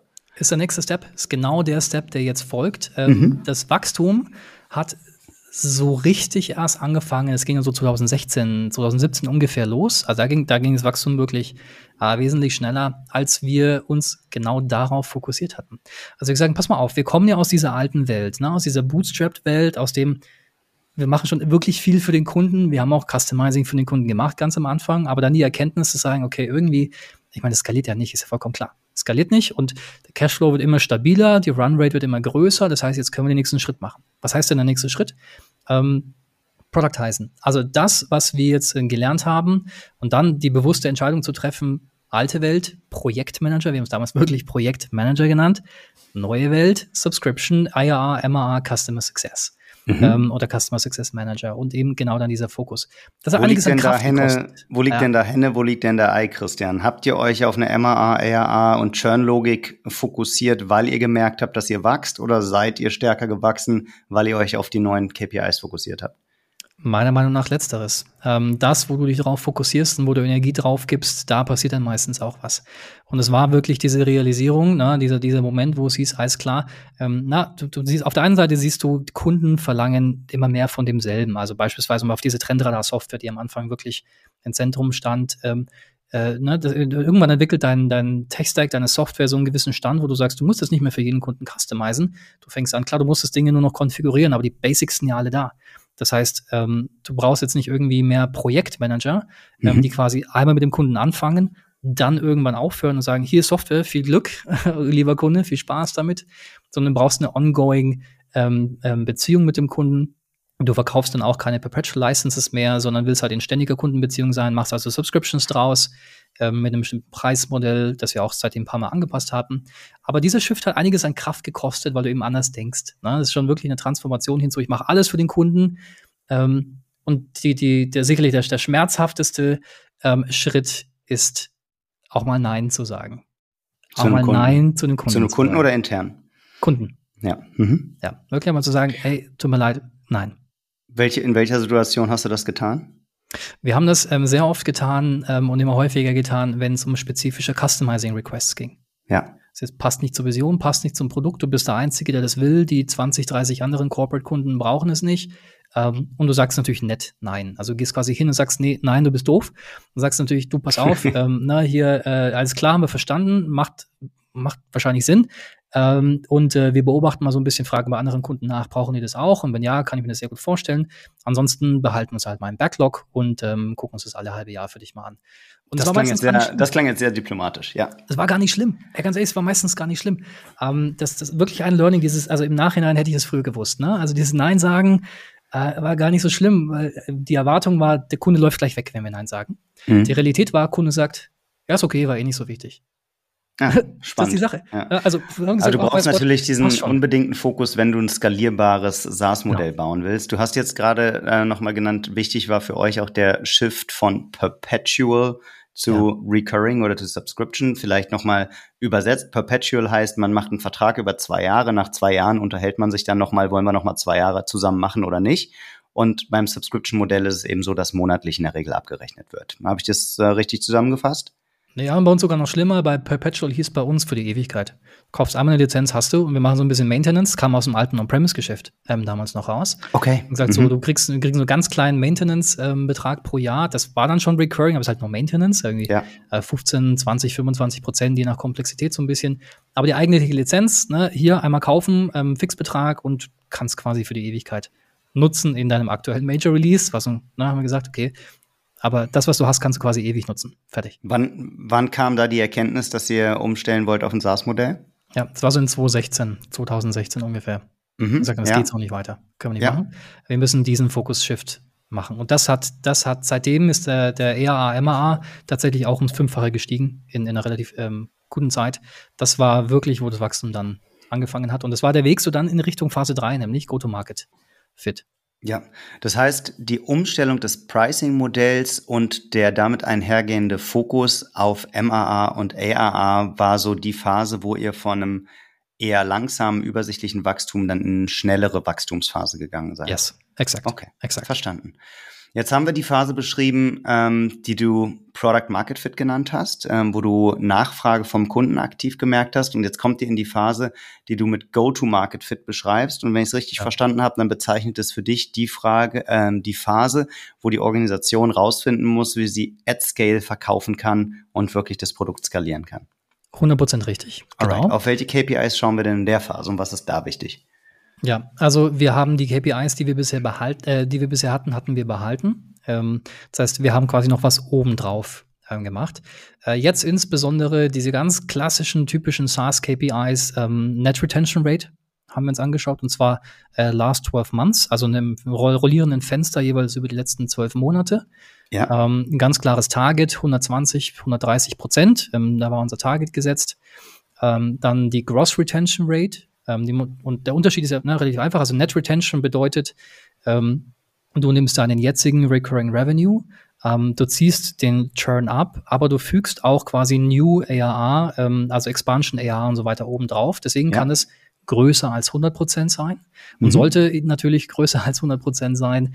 Ähm, warum komme ich gleich nochmal darauf? Du hast jetzt gerade gesagt 120 soll euer Ziel Ja, da. genau. Ja, genau. Dann 120, noch mal ab gegen genau, die besten Companies schaffen sogar 130. Dann Richtig. Grenzt nochmal ab über äh, zu Gross Retention Rate. Genau, und die Gross Retention Rate ist das gleiche, bloß dass der Expansion ARR oder MAA oben nicht draufgerechnet wird. Das heißt, der Cap liegt immer bei 100 Prozent. Wie viel Geld kannst du quasi behalten von deinem Recurring Revenue? Aber es wird nicht oben drauf gerechnet. Der Expansion ARR, also ARR, die du hast, minus Churn. Ganz, ganz simpel. Und deswegen kann der nur 100 Prozent sein. Und der soll natürlich immer auch möglichst nahe 100 Prozent sein. Aber ganz ehrlich, ähm, wirklich 100% als Zielvorgabe ist unrealistisch, weil du, es gibt auch Dinge, die du manchmal einfach nicht ähm, ja, beeinflussen kannst. Bei uns ähm, Gross Retention Ziel 95%. Mhm. Da waren wir dann, dann ganz gut, aber 100% ist unrealistisch. Das kannst du nicht verlangen. Alright. Na? Net Retention Rate hast du gesagt, eure Zielvorgabe ist 120. Als ich jetzt gesagt habe, die besten Companies schaffen teilweise sogar über 130, hast du gesagt, ja, okay, 130 ist bei euch auch jetzt nicht out of sight, aber das ist schon so euer Ambitionslevel, ja? Ja, das ist Ambitionslevel, weil das sagt für mich ähm, sehr, sehr viel aus oder für uns sagt es eben sehr, sehr viel aus. Das sagt für uns am Ende des Tages aus, wie erfolgreich sind die Kunden mit dem, was wir denen verkauft haben und kommen sie wieder und wollen mehr. Mhm. Ähm, das ist eine ganz klare Kennzahl für Qualität, für Value Add für den Kunden. Ähm, und deswegen bei uns wirklich zentral. Ne? Wir müssen verstehen, bringt es denen was? Haben wir ein lovable Product oder haben wir quasi ne, so ein Product, was irgendwie so funktioniert, so ein viable Product? Ähm, und ähm, ähm, klar, das Ziel von jedem ist irgendwie so, ne, Raging Champions, Raving Champions als Customer zu haben. Jetzt unsere Kunden rennen nicht in der Gegend rum äh, und, und, und mit einem Matronics-T-Shirt und so. Das ist nicht der Fall. Aber die Net Retention Rate, die sagt eben wahnsinnig viel aus, wie gesagt, über den Value Add aus. Ähm, deswegen ist sie sehr, sehr zentral bei uns aufgehängt. Verstanden, dass NAA eine super wichtige Kennzahl für B2B SaaS Businesses ist. Ich würde an der Stelle mal challengen. Du hast, wir sind jetzt in der Phase ab 5 Millionen ARA und ich würde sagen, eigentlich schadet es einem Unternehmen auch ab 1 oder 2 Millionen ARA nicht auf die NAA zu gucken. Willst du da mal gegentreten oder eine Gegenposition nehmen oder würdest du das unterschreiben? Überhaupt nicht, äh, würde ich genau so sehen. Ähm, bei uns in dem Fall ähm, hatten wir relativ spät auf das ähm, äh, SaaS-Geschäftsmodell umgestellt. Ja. Von On-Premises hin zu SaaS.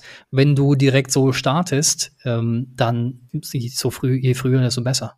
Klar, okay. Also in der, ähm, als ihr On-Premise verkauft habt, da war NAA keine sinnvolle Kennzahl und deshalb habt ihr dann erst mit der Einführung eures SaaS-Pricing-Modells ähm, auf NAA geschaut. Okay. Ich kann eine kurze ja. Story erzählen. Also es ist wirklich, Bitte. wirklich verrückt. Wir hatten deutsche, äh, einige sind natürlich einige sind deutschen Kunden, ja, und äh, nur mal so, welche Zeit ist, also ich darf gar nicht damals sagen, ist ja gar nicht so lange her, ne, aber es fühlt sich so ewig an.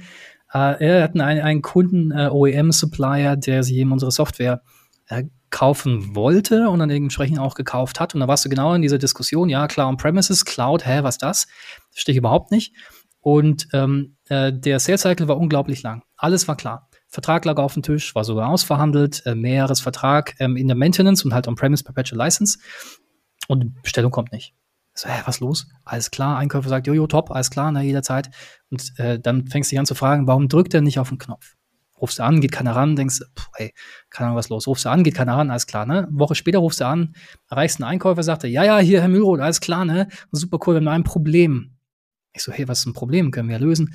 Sagt er, ja, also, äh, ich, ich, ich kann hier im SAP, also ich, ich kann hier nichts auswählen. Ähm, also können Sie es vielleicht auf Palette liefern? Ich bitte was? ja, ja, also kannst du bitte auf Palette liefern, weil ich kann halt hier anliefern, ich muss halt hier Anlieferart und es gibt halt nichts irgendwie, äh, gab nicht mal CD-ROM und so, na, geschweige denn irgendwie Softwarecode irgendwo. ich, ich, Herr Mühle, was soll ich machen? Ich kann es nicht bestellen. Ich so, hey du, ganz ehrlich, ne, keine Ahnung, ich, ich, ich, ich für, fahr's dir auf eine, ich fahr dir den USB-Stick in einer Palette irgendwie in einen Hof, wenn es sein muss, aber hä, keine Ahnung, solche Probleme waren es damals, ja. Wow. Ähm, wow. Und ähm, da hat im Zweifel dann auch, weißt du, da ist Net Retention Rate so nicht, nicht äh, irgendwie präsent. Da sagst du so, ey, Jesus Christ, ne, wir kriegen den Deal nicht durch, äh, weil wir jetzt irgendwie, keine Ahnung, Euro-Palette oder was, und da mussten die tatsächlich äh, ihr SAP-System, also ihr Lieferantensystem eben entsprechend umkonfigurieren mit SAP, damit sie bei diesem im Required Dropdown-Feld irgendwas ja. auswählen konnten, sonstiges oder so weiter, dass wir einen Deal machen konnten. So, so war das. Er ist echt abgefahren. Abgefahren, ja. Wirklich. Lustig, Wirklich, echt crazy. Ja. Okay, also wir, ähm, wir schauen jetzt, äh, rücken in der Go-to-Market-Phase eher NRA, also Net Retention Rate und Gross Retention Rate ähm, über die letzten zwölf Monate in den Fokus. Was sind andere Top-Level-KPIs, die du in der Phase wichtig findest? Ja, äh, Custom Acquisition Cost ist in das Zentrum, also in den Fokus gerückt, ähm, mhm. ganz klar, um zu verstehen und zumindest mal über das Kundenportfolio, das ist ganz wichtig, über das Kundenportfolio, die Custom Acquisition Cost zu verstehen. Ähm, denn es ist vollkommen klar, dass ein paar Kunden nicht profitabel sind, andere dafür schon. Wir nehmen aber auch natürlich Kunden, die nicht profitabel sind, wenn ähm, es einfach äh, wahnsinnig starke Kunden für unser Kundenportfolio sind oder fürs Marketing sind. Ganz klar sagen. Mhm. So, das ist einfach so. Also, na, wenn jetzt da irgendwie ein, ein ähm, äh, quasi Fortune 10 Unternehmen aus den USA kommt, will was mit dir machen, du sagst ja klar, machen wir das. Der wäre aber auf keinen Fall profitabel, weil du halt einfach mal ein Stück weit die Hosen runterlassen musst in den ersten ein, zwei Jahren. Äh, lehnen wir nicht ab, weil die Customer Acquisition Cost zu hoch ist und der Kunde nicht profitabel ist. Auf gar keinen Fall. Ähm, das wäre wahnsinnig unkluge unternehmerische Entscheidung, machen wir auf jeden Fall. Und deswegen haben wir uns die Customer Acquisition Cost aufs Gesamtportfolio angeschaut, aufs Gesamtkundenportfolio, um zu verstehen, okay, so im Schnitt wann sind wir denn profitabel und ähm, beispielsweise wie lange müsste man den Kunden denn im Haus haben, damit wir kein Geld verlieren mit dem Kunden. Es war bei uns nach dem ersten Jahr, war der Kunde profitabel. Entsprechend haben wir zum Beispiel auch zwei, drei Jahresverträge gemacht. Einfach upfront, wenn es denn möglich war, um zu verstehen, gut, also der wird auf jeden Fall profitabel, der nicht. Ähm, mhm. Und ähm, sind, weil wir in, in, in, eher in dem Enterprise-Umfeld sind, eher grundsätzlich auch immer auf mindestens ein- oder mehrjahresverträgen gewesen, aber ganz wenig in Monthly Subscriptions das war, das war so nicht unser Business. Okay, und seid ihr inzwischen bei Monthly Subscriptions? Wir haben fast keine Monthly Subscriptions, ähm, aber wir haben wesentlich mehr als noch damals. Ja. ja aber der Großteil okay. ist immer noch ähm, Annual oder Multi, Multi-Year Contracts. Ja, okay. Aber trotzdem als Software as a Service Modell. Ja, ja. Ja, okay. Gut verstanden. Jetzt in der, in der Theorie klingt das ja total angenehm zu sagen, ich mache einen Dreijahresvertrag, ich weiß, meine Customer Acquisition Cost ist ungefähr so hoch wie ein Jahr im Vertrag. In der Realität ist es aber so, ähm, da sind schon drei Demos passiert, dann hast du schon drei Runden verhandelt, du weißt, da sind irgendwie schon 25.000 Euro auf der Uhr, um an einem Kunden zu arbeiten. Wann ziehst du denn da den Stecker? Die Frage haben wir uns relativ häufig gestellt und wir haben den Wecker, äh, den, den Wecker, den Stecker relativ selten gezogen relativ selten gezogen. Also ähm, mal, mal, so ein Beispiel, auch mal so ein Beispiel aus der, aus der Realität, ähm, äh, aus, der, aus der teilweise einer verrückten Realität. Es ging genau um diesen Fortune 10 Kunde aus den USA. Ähm, der war eben mit seinem jetzigen Anbieter unzufrieden. Ähm, der ist über Inbound reingekommen und gesagt, ey, irgendwie das, was ihr macht, ist irgendwie ganz cool. Wir haben euch bei Google gefunden, also beim Suchen. Zeig doch mal was. Gut, alles klar. Zeigen wir was. Ähm, und damals bist du noch ein bisschen mehr in der Welt rumgeflogen als heute. Mhm. Äh, ne, heute ein bisschen mehr virtueller. Damals also ne, hin, zack, vorgestellt. Ähm, äh, und äh, ganz witzig, war mal Freitag, war mal an einem Freitag da und ähm, wir natürlich Deutsch, ne? Also hier Anzug, Krawatte, äh, Sakko, wahnsinnig aufgebrezelt. Was wir nicht wussten, ist, dass Friday bei den Casual Friday ist. Das heißt, gegenüber saßen alle in Yoga-Pants. So, und wir mit Krawatte. So, alles klar, cool, die Deutschen sind hier, egal, let's go. Also Krawatte kurz ab und ne, Hemd aufgeknöpft, weiter geht's. Äh, haben uns vorgestellt, haben das gemacht. Da war noch kein Kunde, das war für Sales. Haben gesagt, nee, ist klar, müssen wir machen, das kostet Geld. Ganz klar, hatten noch so ein, zwei weitere, ähm, ähm die wir uns gleichzeitig in den USA für so eine Roadshow aufgehoben haben, aber kostet eben Geld. Kein Geld damit bisher bekommen. Alles klar. Ähm, Custom Acquisition Cost geht schon mal ordentlich hoch. Ähm, dann, ne, nächster Punkt hieß, alles klar, pass auf, äh, wir wollen mit euch, und das war zu dem Zeitpunkt relativ häufig, wollen mit euch so eine Proof of Concept, Proof of Value machen, mhm. bevor wir, wie du sagst, gleich in so einen zwei, drei Jahre Subscription irgendwie übergehen. Wir wollen verstehen, ihr seid ja noch relativ frisch am Markt im Vergleich zu großen etablierten Anbietern, ob das was bringt. Wir so, cool, alles klar, was bedeutet das? Ja, wir haben hier, ne, in, in vier Wochen haben wir äh, hat, hat der Kunde ähm, so, eine, so ein internes Online-Event, alle 80.000 Mitarbeiter live on stage. Wir wollen digital ähm, Innovation fördern und quasi eine Challenge ausrufen. Ähm, das ist ein Riesenevent, ähm, alles live. Software wird live genutzt von im Peak wahrscheinlich 10, 15, 20.000 Leuten. Ähm, hier sind 20.000 Euro. Macht ihr mit oder nicht? Also, ja klar, natürlich, ja, klar, machen wir mit. Ne? okay. Das ist gar keine Frage. So, also, ne, und profitabel kannst du vergessen. Kannst vergessen. Also, was passiert? Äh, hier IT-Chef, Entwicklungschef, äh, äh, Gründer, ich und so weiter. Ähm, dann War Room. War Room bedeutet, Red Bull Pizza, 20 Uhr geht's los, weil Kunde in USA, Standleitung zum Kunden, Software entsprechend hingedeichselt, nochmal irgendwie schnell einen Load Balancer drauf, damit es hoffentlich nicht kaputt geht. Na, ähm, los geht's und dann War Room im Kunden stundenlang und wirklich auf Kommandozeilenebene gucken, wie verhält sich das mit dem Peak und so weiter, liefern. Hat funktioniert, war wahnsinnig intensiv und dann sagt der Kunde, gut läuft, alles klar, drei Jahresvertrag habt ihr. Ja. Funktioniert. Und dann geht's los.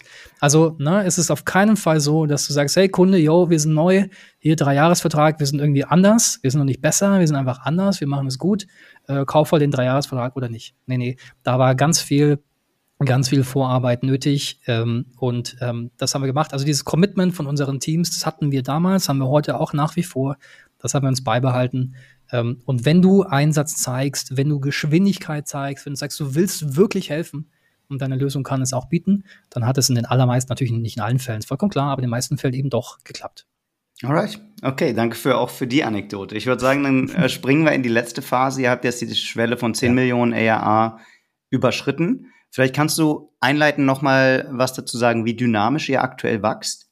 Ja, ja, wir haben ähm, in den letzten jetzt drei Jahren ähm, über, also knapp 50 Prozent year on year im Annual Recurring Revenue Growth. Mhm. Und wollt ihr auch in der Geschwindigkeit weiter wachsen in Zukunft? Ja, uns wird natürlich nicht leichter. okay, verstanden. Natürlich. Aber dann, ähm, auf was guckt ihr denn jetzt statt NRR und äh, GRR oder zusätzlich in der nächsten also Phase? Also, statt nicht, das sind nach wie vor zentrale Kennzahlen. ja. Ähm, wie ähm, also was in der letzten Phase übrigens auch noch dazu kam, ist das Thema NPS, vor allem ENPS, also Employee Net Promoter Score, mhm. weil klar. Ne? Du kannst dich äh, natürlich und musst dich natürlich um deinen Kunden kümmern und ganz ehrlich, ich kenne kein Unternehmen, was nicht von sich sagt, dass es kundenzentriert ist oder sein will. Also insofern, come on. Ähm, aber du musst dich um deine Leute kümmern. Das ist vollkommen klar. Du musst dich um deine Leute kümmern. Äh, das war äh, quasi früher, also vor Jahren wichtig. Das ist heute mindestens genauso wichtig, wenn nicht so, ähm, wenn nicht sogar wichtiger. Das musst du schon verstehen, bist du auch ein Ort, wo die Leute gerne arbeiten. Und da gibt es zwei Perspektiven dazu. Und wir gucken uns jetzt gerade im, im Bereich des Scale-Up den INPS noch genauer an. Ganz wichtig. Und zwar um zwei Und? Perspektiven abzudecken. Ja.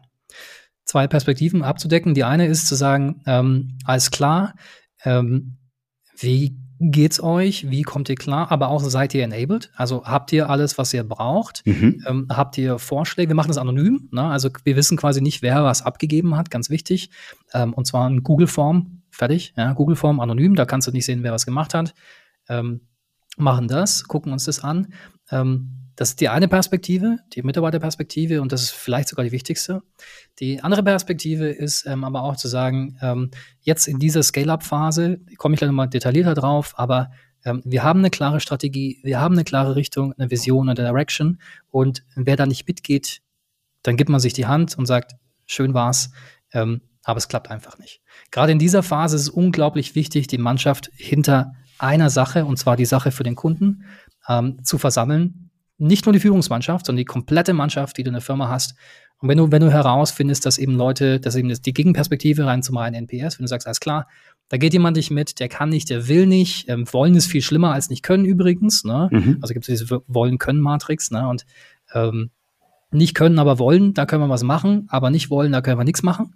Geht einfach nicht. Dann muss man sich eben auch trennen. Das ist ganz, ganz wichtig, denn sowas kann dich wirklich extrem bremsen. Und wenn du dich jetzt entscheiden müsstest, du misst den Employee NPS, also wie zufrieden deine Mitarbeitenden sind, du misst aber auch die NAA, Du kannst fünf Punkte zulegen bei der NAA oder kannst fünf Punkte zulegen beim Employee NPS. Welche fünf Punkte nimmst du? Also ich bin grundsätzlich jemand, der, der, der nicht für entweder oder, ja, der für entweder oder ist, weil ich glaube, also gerade in der Realität kannst du natürlich beides machen, das ist vollkommen klar. Ähm, was wir, was wir bei Itronics machen, ist folgendes. Ähm, ich habe vorhin von Kundenzentrierung gesprochen, ne? Und jeder, klar, jeder will irgendwie kundenzentriert sein. Aber eine Sache, die muss unseren, muss uns und allen unseren Mitarbeitern natürlich auch klar sein, äh, wenn wir nicht genug Wert für den Kunden liefern, wenn wir nicht mehr relevant sind, dann sind wir irgendwann nicht mehr da. Ganz klar. Ja. Okay. Das heißt, ne, der Kunde, der Kunde steht sehr, diploma sehr diplomatisch äh, geantwortet, Christian. Der Kunde steht okay. natürlich immer im Mittelpunkt, aber ohne unsere Leute geht hier nichts. Stimmt, auch, auch true. Dann, dann lass noch mal auf die Top-Level-KPIs gucken. NRA bleibt, GRA bleibt. Äh, Gibt es eine andere Zentrale, die jetzt dazukommt in der Growth-Phase? Also was für uns in der Growth-Phase super interessant ist, dazugekommen ist, ist jetzt ähm, die Rule of 40. Ja. ja. Und zwar äh, relativ bekannt. Und zwar nicht, weil wir verkaufen wollen. Ich habe erwähnt, wir bleiben ähm, erstmal, ne, wir haben keine Ambition, uns irgendwie zu verkaufen und Braut hübsch zu machen oder sonst was. Ähm, aber Rule of 40 ist interessant, weil es eben Wachstum einmal gegen Profitabilität ähm, entgegenstellt. Also na, auch das super einfache Score, der gibt aber relativ viel Information.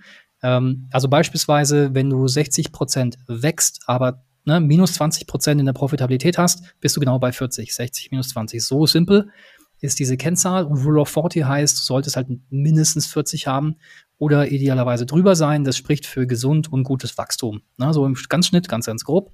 Die gucken wir uns an und wenn ich richtig informiert bin, ja. was ich ganz interessant fand, die, die Rule of 40, der Grund, warum die ähm, so heißt und warum sie so ähm, ja, mit der 40, also warum ist es nicht eine 30, eine 35 oder eine 60? Die Zahl, die da steht, ist einfach ähm, anekdotisch, beziehungsweise auf Basis historischer Daten und hat sich irgendwie etabliert, dass die SaaS-Companies, die dann erfolgreich auch public gegangen sind und an der Börse gut performt haben, eben in diesem Korridor rund um 40 liegen.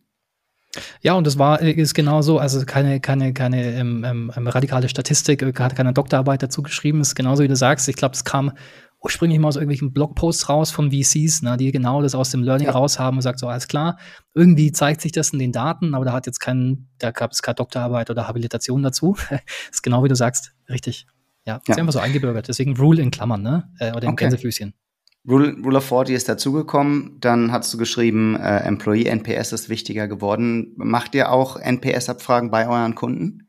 Yes. Machen mhm. wir, ist eben auch dazugekommen, sehr spät dazugekommen, aber jetzt eben dazugekommen. Wir machen es sowohl für die Kunden als auch äh, in Product, also in App, um da zu verstehen, ähm, also die zwei haben wir, ne? Ähm, für Kundenbetreuung plus für ähm, äh, in-App, um da auch nochmal besser zu verstehen, ähm, was denn der Kunde von der Betreuung, äh, von dem Support ähm, aber eben auch natürlich vom Produkt wirklich im Detail hält. Ja, wenn du dir jetzt MAA anguckst und AAA, dann siehst du ja erst sehr spät, wenn ein Kunde unzufrieden ist. Im Zweifelsfall hat er den Vertrag dann gekündigt und zahlt nicht mehr. Idealerweise kannst du mit dem NPS ein bisschen früher feststellen, dass der Kunde vielleicht nicht mehr ganz so happy mit dem Produkt ist.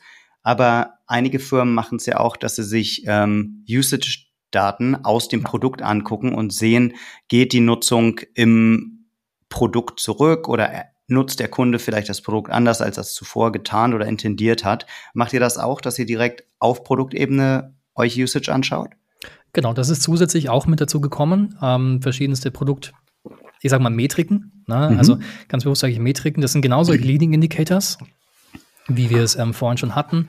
Und ähm, da kannst du ja wirklich rudimentäre, aber relativ mächtige Automatisierungen bauen. Also sowas wie Kunde loggt sich irgendwie in den letzten drei Monaten viel, viel weniger ein. Dann kriegst ja. du halt einen Signal-Ping zu HubSpot oder sonst was, ne? Und Customer Success-Verantwortliche kriegt dann halt, ne, irgendwie einen Ping, irgendeine E-Mail sagt, hey, du, pass mal auf, irgendwie ähm, Nutzung ist stark zurückgegangen, wäre mal gut, wenn du anrufst. oder wenn du irgendwie fragst, hey, was ist denn los bei ja. euch?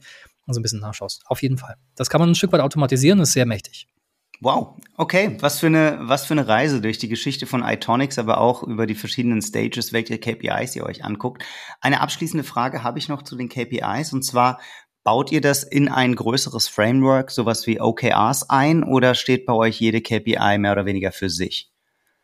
Also was wir haben, ist quasi auf höchster Ebene haben wir äh, Strategie, wir haben einen Strategieprozess, natürlich alles relativ simpel gehalten, aber wir haben einen Strategieprozess, darunter gibt es dann Key äh, Strategic Priorities, die gibt es einmal für die Company und da mhm. gibt es eben die ähm, Kennzahlen dahinter, wie zum Beispiel eben der EAA, die Dynamik davon und so weiter. Das sind nach Key Priorities gesetzt.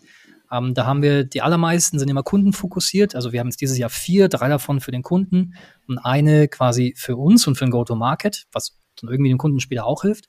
Aber sind alle relativ stark auf den Kunden ausgerichtet. Das ist die Top-Level. Dann geht's eins runter in die Teams, also zum Beispiel ne, Marketing, Sales-Teams und so weiter. Und die Teamleads sind dann angehalten, aus dieser ne, übergeordneten Strategie und diesen übergeordneten KPIs einmal runterzubrechen. Sagen, was heißt denn das für uns? Also zum mhm. Beispiel Customer Success Team, alles klar. Wenn wir sowas wie Lovability äh, beim Kunden haben wollen, gemessen durch, ne, zum Beispiel den NPS, alles klar. Wie kommen wir denn da hin? Das heißt, die entwickeln ihre eigenen Department- oder teamspezifischen ähm, ähm, KPIs. So geht es dann weiter runter. Ähm, das ist kein OKR, System. Das haben wir nicht gemacht. Wir haben jetzt einfach unsere eigene Ableitung basierend auf Strategie, KPIs oben, dann Team-Level oder Department-Level KPIs runter. Äh, äh, fertig. Ähm, OKR ist ein super System, hat bei uns so nie so richtig geklappt. Irgendwie Jetzt haben wir einfach unser eigenes System, wie wir die Sachen runterbrechen auf Ziele, auf Personen, auf Teams, äh, auf Teams und Personen fertig. Klappt bei vielen Unternehmen nicht beim ersten Versuch, OKRs einzuführen. Manchmal braucht man zwei oder drei Anläufe. Richtig. Aber es ist ja auch gut, wenn ihr da jetzt ein äh, System gefunden habt. Genau. Christian, vielen, vielen Dank für deine ganzen Insights. Mir bleibt natürlich noch eine wichtige Abschlussfrage, ohne die ich dich nicht entlassen kann aus dem Podcast. Ähm, Itonix ist ein ziemlich global aufgestelltes Unternehmen, aber du sitzt meines Wissens in Nürnberg. Das, oder? Ja, korrekt. Ja, deshalb hätte ich von dir auch gerne noch einen Restaurant-Tipp für das schöne Nürnberg. Der goldene Pudel in Nürnberg. Was gibt's da? Da gibt es, ähm, wenn man das mag, wahnsinnig gutes Steak und Seafood. Okay, der goldene Pudel in Nürnberg nehmen wir Pudel. auf jeden Fall auf unsere Website auf, auf die Artist Restaurant Recommendation Liste. Christian, äh, herzlichen Glückwunsch nochmal, dass ihr euren Meilenstein von 10 Millionen geknackt habt. Vielen Dank, dass du dir Zeit fürs Interview genommen hast und so einen KPI Deep Dive gemacht hast. Ich freue mich sehr drauf, dich wiederzusehen im Oktober beim Artist Summit und dann bleibt mir nur Danke zu sagen für deine Zeit. Ich freue mich. Ich sage vielen Dank für euer Engagement. Ähm, ganz großartig und alles Gute. Bis bald.